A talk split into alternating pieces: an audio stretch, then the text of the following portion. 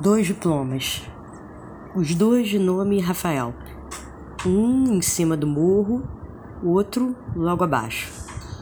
CEPs bastante distintos, CPFs nem se fala. Um criado para substituir o pai, outro idem. Rafael de cima do morro via sua cidade inteira, essa cidade tão repartida. Do alto, do alto são todos migalhas, azulejos um chão.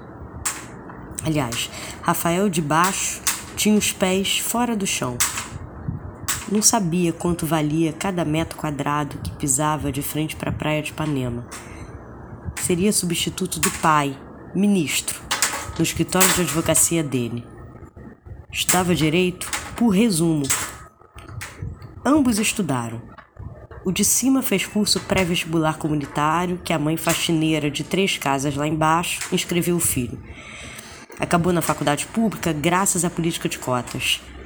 Tinha questões e livros que os professores de baixo não precisaram ler para ter o que tinham.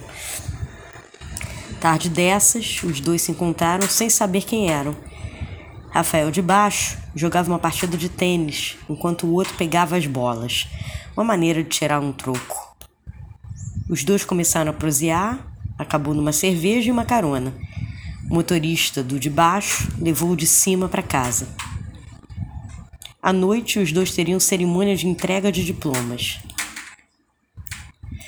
Quando estava quase chegando em casa, o carro parou o motorista pediu para consertar na oficina de um amigo porque precisava voltar e levar daqui a pouco o patrão para a cerimônia. Rafael de cima disse que ali estava ótimo, meia hora de casa. No ponto de ônibus começou troca de tiros e Rafael de cima acabou sendo parado pela polícia. A tal polícia que o pai fazia parte, o pai que queria que ele fosse igual.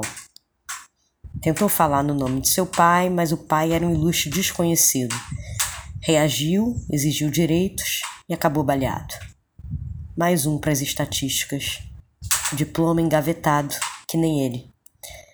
Naquela mesma noite, o pai de Rafael de Baixo acendia um charuto para emoldurar o diploma da cria, enquanto recebia o telefonema do secretário de segurança perguntando se podia invadir o morro que estava dando trabalho o mesmo morro do Rafael de Cima.